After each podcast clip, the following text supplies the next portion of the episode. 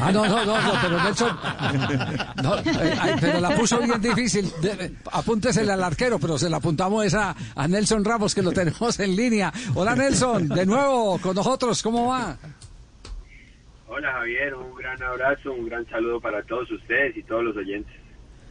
No le queremos que, quitar mérito al gol, pero, pero usted, ¿usted buscaba ir a un cabeceador o directamente a la portería?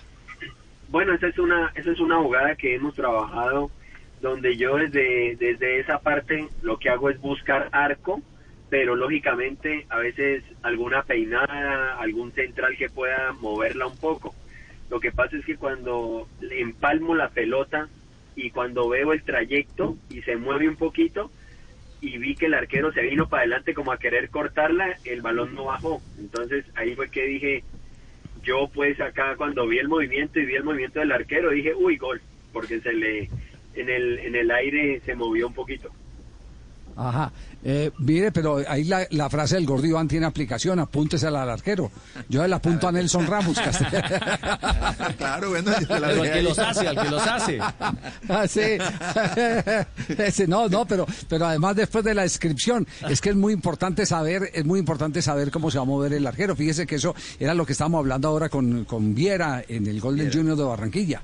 Él, él, él eh, intuía que el arquero se iba a meter detrás de la barrera, presumiendo que el balón iba por encima de la barrera y él se lo mete contra el, palo que tenía que cuidar el arquero a todo el ángulo. Es un golazo, no, no, no cabe la, menor duda. El valor de conocer el oficio. Exactamente, ese es el valor de conocer el oficio, ¿o no, Nelson? Sí, sí, además de lo que te dije, a veces de esa distancia eh, que a veces juego con los compañeros de, pegarle al palo o de esa cierta distancia, a veces uno no le atina, entonces también desde esa distancia mandar el balón hacia el arco no es nada fácil. Sí. Ah, no me diga que, el, el, tema es la pegada al palo. entrenan eh, eh, apostando, ¿qué apuestan? Sí, no, apostamos el Gatorade aquí, aquí en el fútbol de asiento toca el Gatorade nomás ahí sí, sí, sí. hay, hay muchas historias, aquí hemos contado muchas historias, mire, mire Nelson, eso, eso eh, lo que pasa es que la gente, si usted lo dice, que es protagonista directo, la gente lo compra, pero a veces uno le cuenta las historias a los pelados y dice, ¿eso qué va a pasar?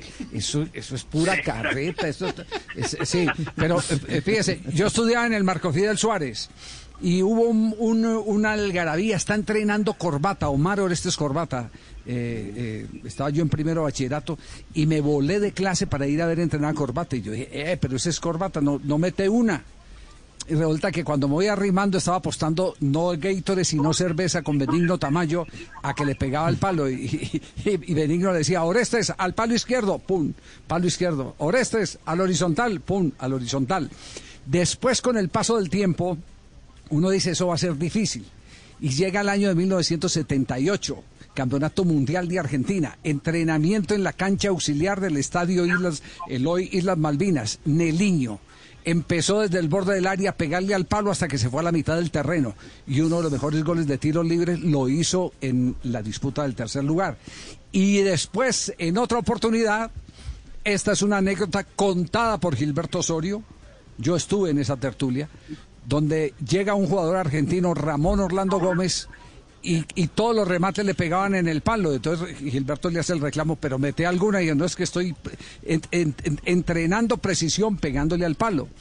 Eh, eso eh, pocas veces se ve hoy en día, y el otro día lo comentábamos Nelson, los jugadores de fútbol no le invierten después del, del, partido la puestica del Gatorade para afinar puntería, como nos lo confesó hoy, por ejemplo, Viera, que hace más de 60 disparos.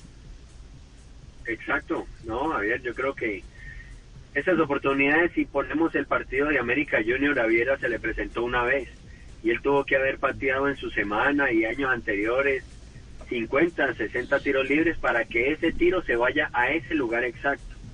Yo soy un gran amigo de Sebastián, eh, lo admiro por su pegada, por su técnica, pero todo en el entreno se, se prepara y, se, y cuando aparece la oportunidad hay que hacerlo, sin temor, porque si lo has practicado, cuando ahí está el convencimiento de uno mentalmente, es que va a salir. Yo pateé con la opción de que iba a hacer gol, sea de mis compañeros o que pasara la pelota, y bueno, gracias a Dios se me dio a mí.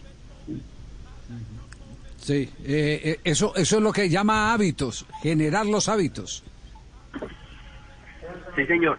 Eh, yo creo que esa, además de que, como lo hemos dicho, no, no me olvido de mi arco, de, de entrenar, de exigirme. Pero cuando termina el entreno, saco los muñecos, eh, llamo dos, tres compañeros que le pegan bien a la pelota para que entrenemos, porque no solo yo soy el que pateo, también hay otros tiros libres que hay otros compañeros que le pegan. Es más, ayer un compañero estuvo muy cerca de hacer el gol, pero bueno, yo le dije tranquilo, que la otra la baja un poquito más, pero por lo menos ellos dos me están copiando. Ya, eh, eh, tiene, usted tiene el tema, el tema de altura presente cuando juegan en una plaza como, como Bogotá o, o como Manizales o, o como Pasto, eh, lo digo en términos generales, eh, para poder calibrar la pegada, sí. Sí, todo eso toca toca analizarlo y, y lo que pasa es que toca analizarlo en un minuto. Más o menos, por ejemplo, el gol de Barranquilla, yo tenía que analizar lo que era viento a favor, viento en contra, posición del arquero, distancia de la pelota. Eh, muchos factores eh, se presentan ante la ejecución. Esta de acá, eh, yo tenía el viento en contra, entonces, ¿qué dije? No, tengo que tirarla seca, porque si la tiro muy alta se frena, y lo que generó fue cortar un poquito el viento y lo que provocó que pudiera llegar hasta el arco. ¿Usted jugó alguna vez en una posición distinta a la de arquero o no? Empecé de delantero, pero muy poco tiempo. La verdad, por ahí un día me metieron una patada y dije, no, yo más bien no sirvo para eso, me voy para atrás, mejor, a dar pata atrás. Pero me fui mucho. Muy, muy para Se, atrás. se devolvió demasiado. Mucho, porque si oye una patada es un penal. Yo quería ser central, pero no, me me fui más para atrás. Bueno, Pues Nelson, síganos sorprendiendo, de verdad felicitaciones, nos alegra mucho eh, porque por- porque hay hay algo que no tiene edad y es el, el saber. Eh, se pueden se pueden eh, en, en el fútbol siempre se, se ha dicho que las cosas se demoran en construirlas pero hay que invertirle mucho tiempo en mantenerlas y cuando se pasa de los 30 años hay que trabajar es para mantener lo que se ha podido construir y, eso parece ser el caso suyo y nos alegra muchísimo. Eh, no, muchas gracias. Sí, acá me toca entrenar como un muchacho. Casi Boca Juniors maneja un promedio entre los 19 y 21 años.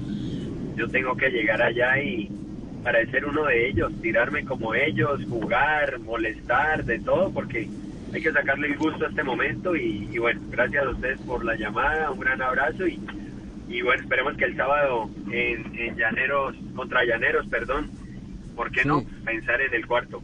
¿cu- ¿cuánto calza Ah, no, no, Nelson? Eh, 44. Ayer, ayer teníamos esa discusión aquí en nuestra transmisión. eh, le preguntamos a su esposa, habían dicho que 41. 44 calza Nelson, ok. Pie grande y qué golazos. No, 44 muchas gracias. tampoco.